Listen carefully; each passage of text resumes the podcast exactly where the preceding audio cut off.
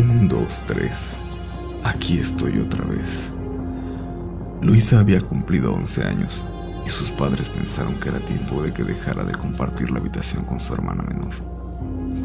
Construyeron una habitación sobre la cochera y mudaron ahí todas sus cosas. La niña estaba muy contenta, tenía mucho espacio para sí y la privacidad que comenzaba a necesitar, de acuerdo a su edad.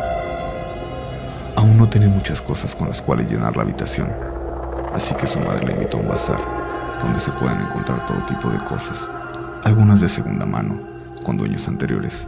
Se encontró con un pequeño armario de madera, con detalles de enredaderas.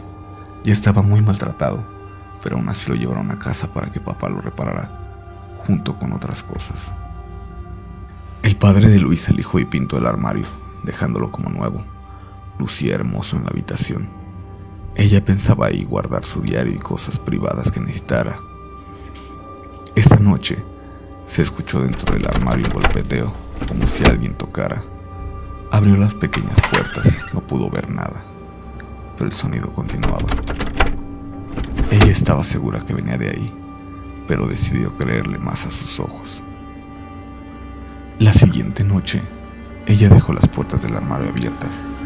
No se escuchó el golpeteo, así que lo hizo costumbre. Pero no podía guardar cosas en él, porque cuando lo hacía, estas eran arrojadas hacia afuera en su primer descuido. Pidió a una amiga que viniera a dormir a su casa para montar guardias juntas. Se divirtieron un poco al ver que el armario escupía lo que ponían dentro. Se desvelaron un poco hablando de sus cosas, cuando desde el pequeño mueble un hombrecillo regordete y diminuto asomó su cara entre las repisas. Era de color verde grisáceo. Estaba desnudo, tenía una especie de cuernos a los costados. Sus ojos apenas parecían abiertos.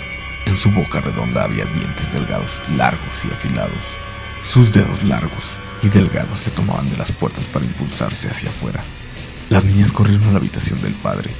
Este, para evitar más escándalo, por la noche se llevó el mueble a la cochera pero como estaba debajo del cuarto de las niñas, la criatura subió a través de las paredes, golpeteando dentro del armario de ropa y dijo, un, dos, tres, aquí estoy otra vez.